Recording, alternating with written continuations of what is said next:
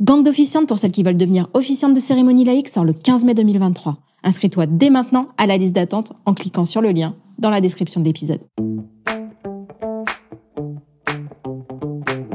Hello et bienvenue dans Wedding Divan, le podcast dédié aux pros du mariage. Je suis Magali Zarka, formatrice du Wedding Gang, officiante de cérémonie laïque et ancienne wedding planner avec plus de 100 mariages à mon actif. Si tu es entrepreneur dans le milieu du mariage ou que tu souhaites te lancer, ce podcast est fait pour toi. Comment réussir, comment se démarquer et surtout comment durer dans le mariage? Autant de questions auxquelles nous répondrons ici via des interviews sans tabou de prestataires de mariage ou qui peuvent t'aider à améliorer ton business. On y abordera leur parcours, leurs réussites et leurs erreurs aussi parfois.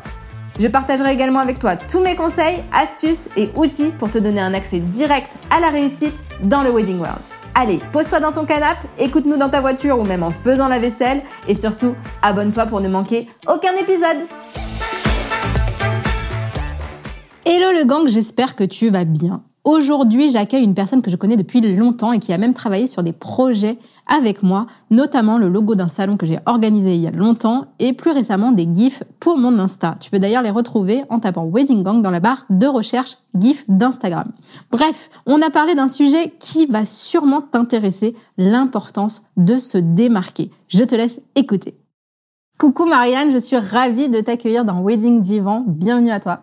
Salut Magali, moi aussi je suis très contente. En plus, ça va être euh, mon baptême pour moi puisque c'est la première fois que je suis invitée sur un podcast, donc euh, je suis ravie. Baptême du feu, bienvenue, bienvenue. Bah écoute, euh, bienvenue chez toi, écoute. On se connaît depuis longtemps. Ouais, carrément. Euh, je sais même plus depuis quelle année, mais mais ça fait un bail. Oh, je dirais bien 2015-2016. Hein. Ça nous rajeunit pas tout ça? Non, c'est clair. Est-ce que tu veux raconter un petit peu ton parcours et puis comment on s'est connus du coup et puis après on on ira sur le sujet du jour. Ouais, pas de souci. Euh, alors du coup, moi c'est Marianne, je suis designer de marque euh, depuis euh, plus d'une dizaine d'années maintenant, donc c'est pareil, ça commence à remonter. Mon parcours, il a été plutôt linéaire, si je peux dire ça comme ça. J'ai toujours su finalement que je voulais être dans ce domaine-là depuis ma tendre enfance. Et c'est vrai que du coup, la suite logique, elle est arrivée au fur et à mesure, c'est-à-dire que j'ai commencé des études directement en art appliqué euh, dès le lycée. C'est vrai que dès le collège, des fois, euh, on est souvent perdu, on sait pas trop euh, bah, quelle filière on veut choisir. Et moi, ça a été plutôt fluide. Et c'est vrai que voilà, après tout ce qui est lycée, j'ai enchaîné naturellement vers des licences et des BTS en lien avec l'édition, le graphisme et la pub. Après, j'ai enchaîné la vie active. Du coup, dans ma première boîte qui était une agence de com où j'ai fait mes premières âmes durant cinq ans. Donc mon premier CDI, en parallèle, j'ai toujours été freelance, c'était le départ des, euh, mes études. Et c'est vrai qu'à un moment donné, euh, le freelance, il m'a permis de développer, enfin, pas de développer, de, de m'évader par rapport à ma créativité, parce que bah, quand on est salarié, souvent, on doit exécuter et euh, notre créativité, elle est souvent mise à mal, hein, on, peut, on peut se le dire. Et c'est vrai que du coup, j'ai cherché à côté des projets qui me permettaient de développer euh, ma créativité et je me suis orientée vers le mariage. Et c'est comme ça que j'ai découvert euh, le festival de mariage Love etc et le festival Andy qui m'ont mis des étoiles dans les yeux. Et euh, de fil en aiguille bah, j'ai rencontré des prestataires dans le domaine du mariage dont Julie Courtefoy qui m'a présenté à toi. C'est ça. Et du coup du coup c'est comme ça qu'on s'est rencontrés de fil en aiguille hein, tout naturellement et euh, j'ai organisé d'ailleurs euh, mon propre euh, festival de mariage à Reims. Dès que j'ai connu la Love, etc. à Paris, je me suis dit, il faut que je ramène le concept à Reims. Et j'ai fait ça pendant trois éditions, donc à côté de mon job de salarié.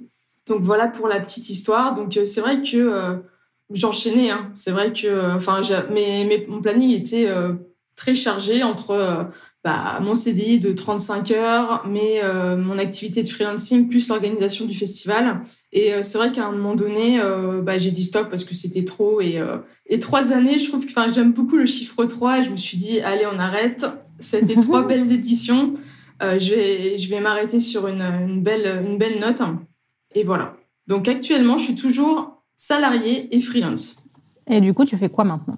Alors maintenant, c'est vrai que euh, j'accompagne plutôt les professionnels, puisqu'avant j'étais plutôt orientée vers le particulier, avec de la papeterie événementielle, tout ce qui est mariage, anniversaire, baptême.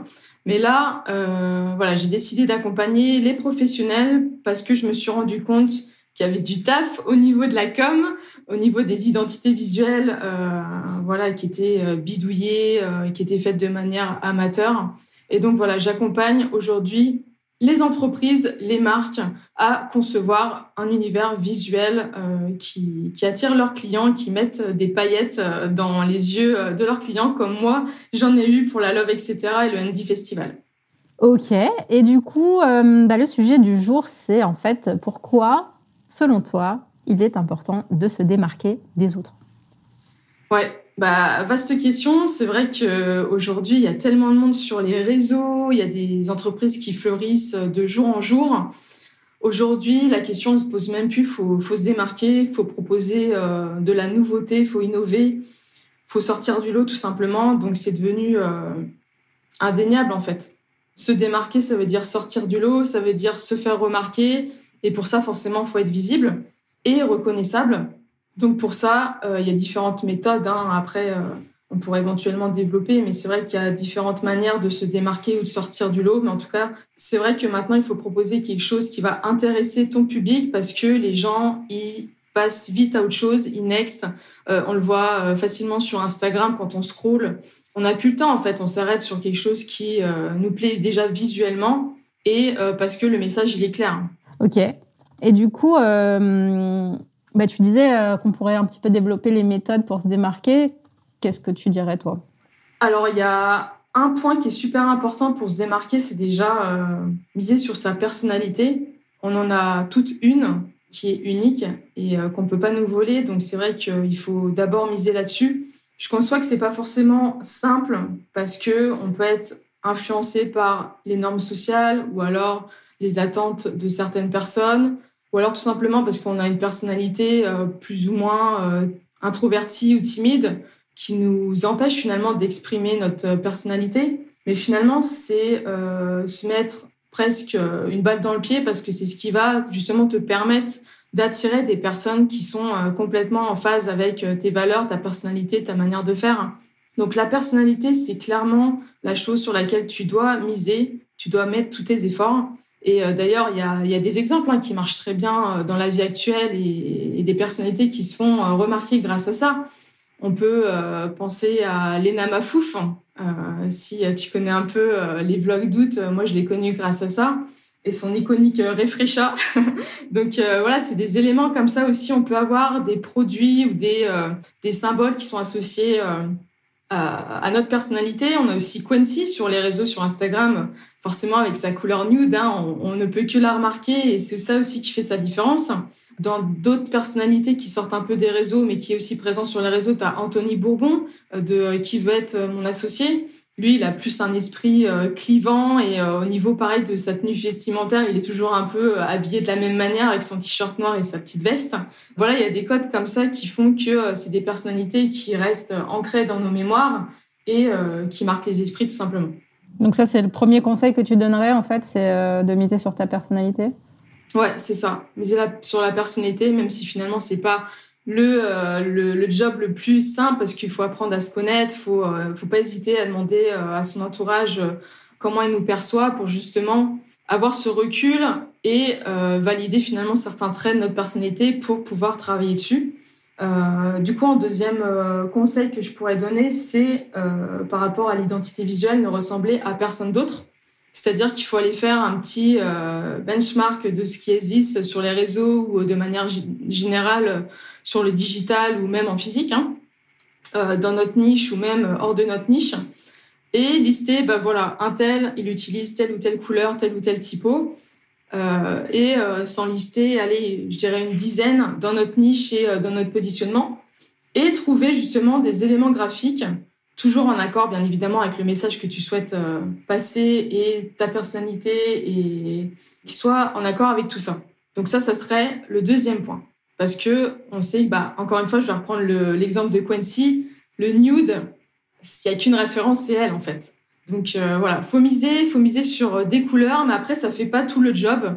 Et euh, je vais en venir à mon troisième point, finalement qui va être proposer un univers de marque complet et immersif, comme finalement, bah, j'en reviens encore une fois à la love, etc. Hein. Quand tu rentres dans le festival, sur le papier, c'est un salon du mariage. Des salons du mariage, t'en as, je sais pas combien en France et, autres. Ce qui fait son unicité, c'est vraiment bah, le côté immersif. Déjà, tu, tu, vas sur le site internet ou sur le, le compte Instagram, tu es immergé dans l'univers, tu sais à quoi tu vas t'attendre, tu sais que les prestataires, ils sont qualitatifs, ils sont triés sur euh, le volet, c'est pas n'importe qui, donc tu es sûr d'avoir euh, de la, de la belle prestation, de la qualité. Pareil, quand tu arrives sur le lieu, tu as ton petit talk bag, tu as des petits goodies, tout ça, ça t'immerge en fait euh, dans l'univers et, et c'est en ça que je dis que finalement, juste des couleurs et des typos, ça suffit pas, faut proposer plus que ça. Aujourd'hui, faire des beaux visuels, euh, ça suffit plus. Faut aller au-delà. Faut proposer de l'incroyable. Faut proposer quelque chose qui, qui permet euh, d'ancrer dans nos mémoires, comme Disneyland. Disneyland, c'est un bon exemple. Enfin, euh, à peine t'as même pas passé la le portail d'arrivée d'entrée de Disneyland que t'es déjà dans l'ambiance. T'entends déjà le petit son de la la musique de Disneyland. Enfin, le ticket d'entrée, t'es trop content. Limite, t'as envie de le garder. Tu les collectionnes. Enfin voilà, c'est en ça que immerger ton audience, c'est super important parce que les gens vont retenir ce, ce, genre de détails et ça va faire toute la différence pour te démarquer. C'est dur, je vais me mettre, je vais me faire l'avocat du diable, mais c'est hyper dur. Les, les, les, exemples que tu donnes, euh, genre Disney, euh, tu te dis waouh, mais j'arriverai jamais à faire ça. Enfin, je, moi, je, je, les entends déjà les, les, auditeurs se dire mais euh, comment on fait ça en fait? Ouais, je comprends parce que c'est un mastodon Disneyland. Mais après, si on reprend des exemples comme Quincy, Quincy, elle a commencé comme nous sur les réseaux. Elle a pris le parti pris de choisir le nude, elle en a fait sa force, elle a communiqué à fond, euh, elle va même jusqu'aux accessoires nude et tout, et tout ça, ce genre de, de pratique, c'est à notre portée finalement.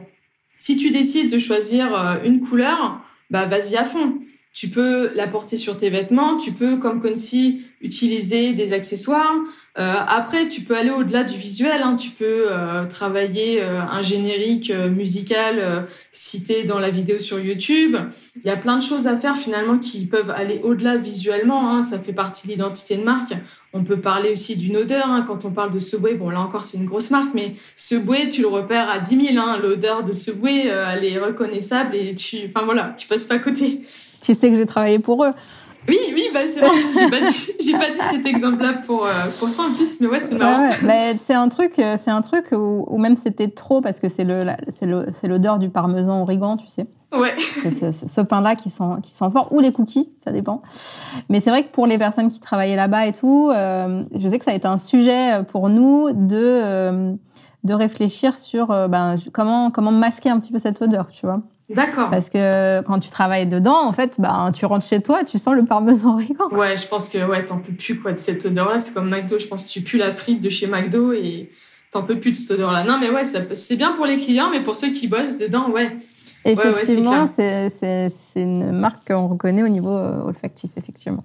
C'est ça. Donc il y a différents finalement détails comme ça qui peuvent euh, créer la différence. Il n'y a pas besoin d'être euh, McDo, Disney ou autres, on peut trouver. Euh, il suffit d'être un peu euh, inspiré et créatif, regarder autour de soi euh, ce qui peut se faire et trouver des éléments différenciateurs qui te permettent de te démarquer dans ta niche, dans ton marché. Et bien évidemment, tu peux aller t'inspirer de ce qui se fait dans les autres marchés. ça peut donner des idées. Ok. Et donc, si une personne, quand une personne vient te vient vers toi, tu commences par quoi? Pour justement définir cette identité Ouais, bah on commence justement sur euh, la stratégie de marque. Et dans cette stratégie de marque, on va justement travailler son histoire, pourquoi elle en est arrivée là, pourquoi elle souhaite développer ce business-là. On va travailler justement ses valeurs et donc creuser sa personnalité et bah, justement faire euh, une introspection. Et c'est tous ces éléments-là finalement qui vont lui permettre de construire sa future marque parce qu'après, euh, à la suite des valeurs, de son positionnement et euh, du choix de sa cible, on va forcément définir une direction artistique qui va nous guider pour ensuite définir tous les éléments de son identité visuelle. Et euh, cette partie stratégique, elle est hyper intéressante et, et j'insiste là-dessus parce que bien souvent, en fait, euh, les gens choisissent leur couleur parce que j'aime bien entre guillemets.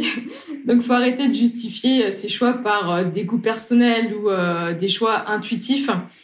Il faut forcément faire des choix en conscience et de manière intentionnelle parce que derrière vous, allez vouloir attirer une cible votre identité, ok, vous voulez, vous voulez la kiffer, elle doit vous plaire, mais elle doit avant tout servir à vos objectifs et, et, et, voilà, faire entrer de l'argent. Donc euh, la stratégie, c'est vraiment la première étape avant de passer euh, à l'étape de la création visuelle.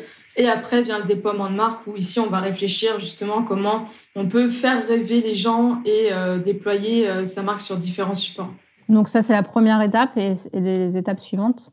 Du coup, la deuxième étape, c'est euh, justement la création euh, d'identité visuelle où on va concevoir bah, toute la partie logotype, le choix de sa palette de couleurs, les associations de typos, les motifs, euh, le type de photographie également, parce que la photographie, elle fait partie intégrante euh, de notre identité visuelle. Et j'ai envie de dire même, c'est un élément hyper important parce que euh, tout passe par le visuel aujourd'hui. Et c'est vrai que passer par euh, une banque d'images ou autre, euh, faut arrêter. C'est aussi faut. Après, je conçois que voilà, on peut on peut ne pas avoir le budget pour faire appel à un professionnel, mais dans ces cas-là, essayons, ne serait-ce qu'avec notre téléphone, de se prendre en photo, de euh, d'aménager euh, dans une petite pièce dans notre salon. bah voilà, on pousse les meubles, on fait quelque chose, on met un arrière-plan sympa qui va euh, justement euh, être en accord avec notre identité visuelle. Donc la deuxième partie, c'est ça, c'est réfléchir à ce concept visuel qui va être en accord avec la stratégie qu'on aura établie en avant.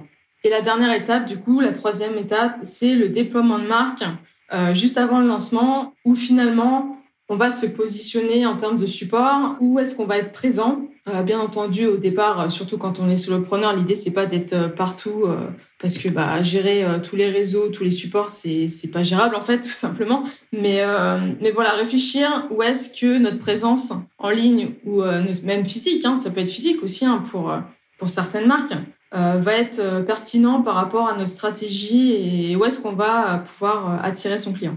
Et donc là, on va réfléchir à quel support, euh, si c'est physique, si c'est des goodies. Euh, enfin voilà, on va réfléchir vraiment à tout cet aspect euh, déploiement de marque.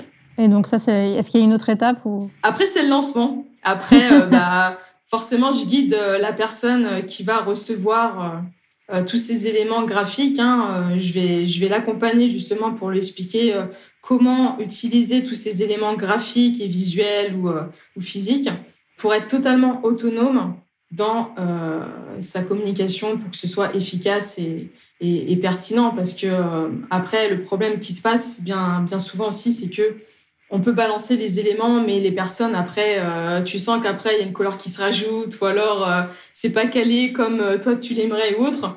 L'idée c'est pas de vous former de former ses clients à être designer c'est juste de leur donner tous les outils possibles mais euh, de manière euh, simple pour pas qu'ils soient perdus, pour que ça soit cohérent euh, de A à Z et quand je les lâche, au moins ils sont autonomes et c'est cohérent.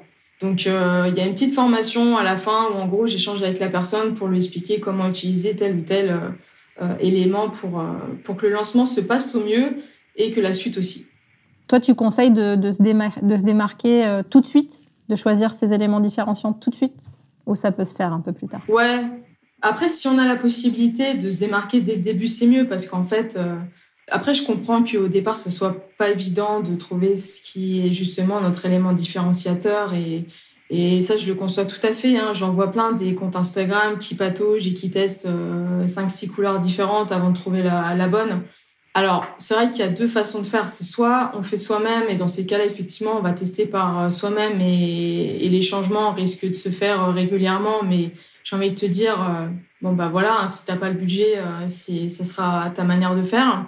Sinon, tu te fais accompagner ou alors tu, tu suis des tutos pour justement prendre un peu le temps. Je te dis pas de prendre une année, hein, ça sert à rien de prendre une année, mais ne serait-ce que euh, réfléchir sur un bon mois sur qu'est-ce qui est ta différence, creuser là-dessus pour justement partir sur des bonnes bases et aller à fond dès le départ parce que bah vaut mieux marquer les esprits dès le départ en fait. plus tu vas laisser un laps de temps entre ton lancement et... Euh... Je sais pas comment expliquer ça en fait. c'est compliqué. Mais en tout cas, oui, je conseille que si on peut se démarquer dès le départ, c'est mieux pour éviter de perdre du temps, de patauger, de revenir en arrière parce que ça renvoie pas forcément un bon message finalement à son audience. Mais euh, encore une fois, c'est pas un exercice simple, mais on devrait pas avoir à cacher sa différence parce que c'est notre plus grande force. C'est clair. En tout cas, merci pour ces, pour ces éclaircissements sur le, se démarquer.